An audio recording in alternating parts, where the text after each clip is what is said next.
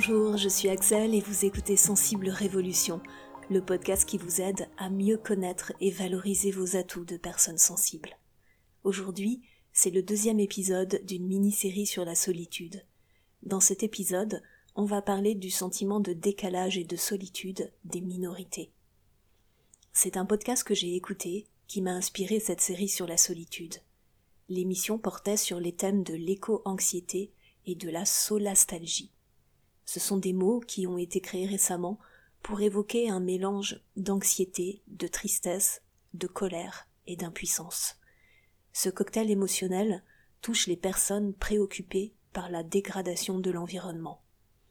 Elles se sentent impactées moralement, elles se sentent en décalage face aux personnes de leur entourage qui ne sont pas concernées comme elles le sont, autant qu'elles le sont.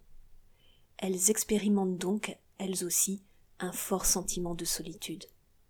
En écoutant cette émission, il me semblait évident que ces mêmes émotions doivent être ressenties par toute personne qui fait partie d'une quelconque minorité. J'ai toujours éprouvé un mélange d'admiration et d'empathie pour les personnes qui revendiquent de vivre la vie, la sexualité ou le genre qu'elles ont choisi. Elles réclament la même considération et les mêmes droits que la majorité, malgré la singularité qui est la leur.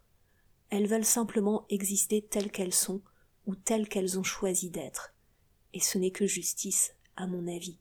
Si j'ai de l'empathie pour ces personnes, c'est parce que je suis consciente, moi aussi, de faire partie d'une ou plusieurs minorités ressentant un fort décalage avec les autres. D'abord à cause de mon enfance et mon adolescence atypique, ensuite à cause de mes convictions liées à la protection de l'environnement, à une époque où ce n'était pas tant un sujet d'actualité.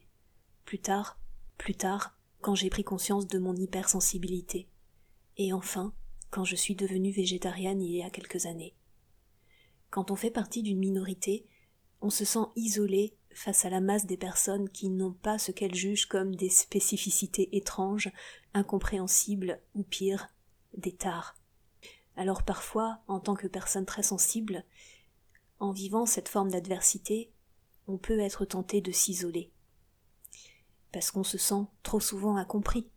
Quand on essaie d'expliquer notre tempérament à quelqu'un, il arrive que la validité de notre expérience sensible soit prise à la légère.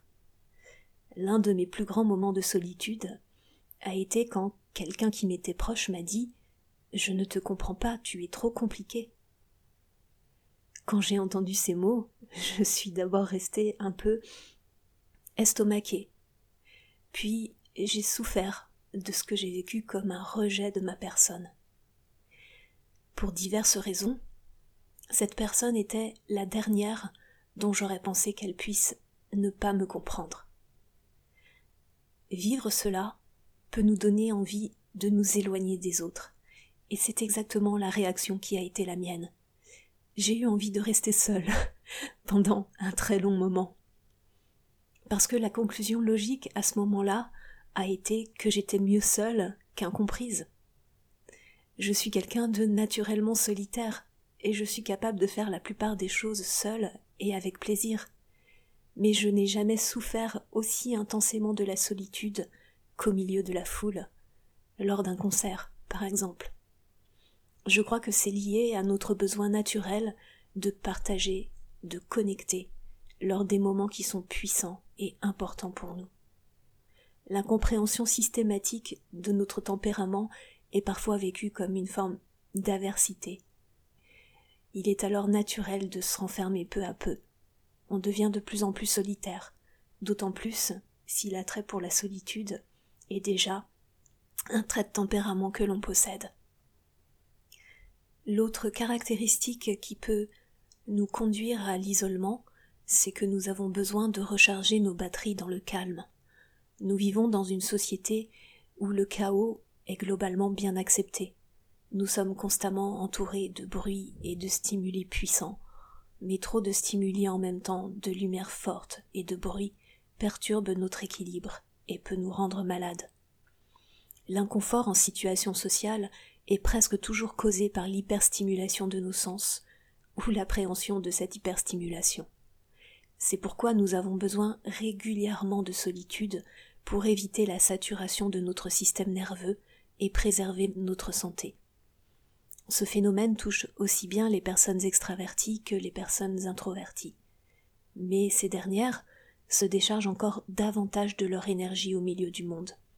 Elles ont davantage besoin de se ressourcer en solitaire. Elles apprécient alors tout particulièrement de se réfugier dans le cocon douillet et calme de leur chez-soi, qui est très important pour elles. L'autre caractéristique qui peut nous conduire à nous isoler est que nous avons souvent peur du jugement des autres. Si l'on souffre d'anxiété sociale, de cette peur du regard des autres, notre système nerveux ultrasensible ne peut que renforcer cette peur. Selon moi, l'anxiété sociale n'est pas une maladie, comme le milieu médical nous porte à le croire. Mon hypothèse est que cette anxiété est liée au fait que nous sommes habitués à observer et décortiquer les moindres signaux. Une mauvaise interprétation de ces comportements de notre entourage, souvent des signaux non verbaux, plus une faible estime de soi, fait selon moi le reste. Ce n'est pas irrémédiable, même si un complet apaisement demande du temps et de la persévérance. Il existe néanmoins des moyens simples pour apaiser cette peur en contexte social. J'en révèle quelques-uns dans mon e-book Sérénité en société, le mini-guide des bonnes pratiques. Et je donne des clés pour développer son estime de soi et apaiser sa peur des autres dans la formation du même nom. Une autre des spécificités en tant que personne hypersensible, c'est que nous avons souvent peur du rejet. Comment oser être soi quand la peur du rejet ou de l'abandon prend toute la place Pour peu que l'on ait vécu de graves blessures, pas tout à fait cicatrisées, cette peur du rejet et de l'abandon est vraiment intensifiée. Comment s'affirmer quand le désir de faire plaisir aux autres ou la peur de sa propre réaction fait fuir le conflit jusqu'à oublier ses propres besoins? Quand la moindre critique nous blesse comme si elle remettait en question tout ce que nous sommes? Comment construire sa vie, prendre des décisions importantes pour soi, lorsque la dépendance affective nous fait voir la solitude comme une vulnérabilité.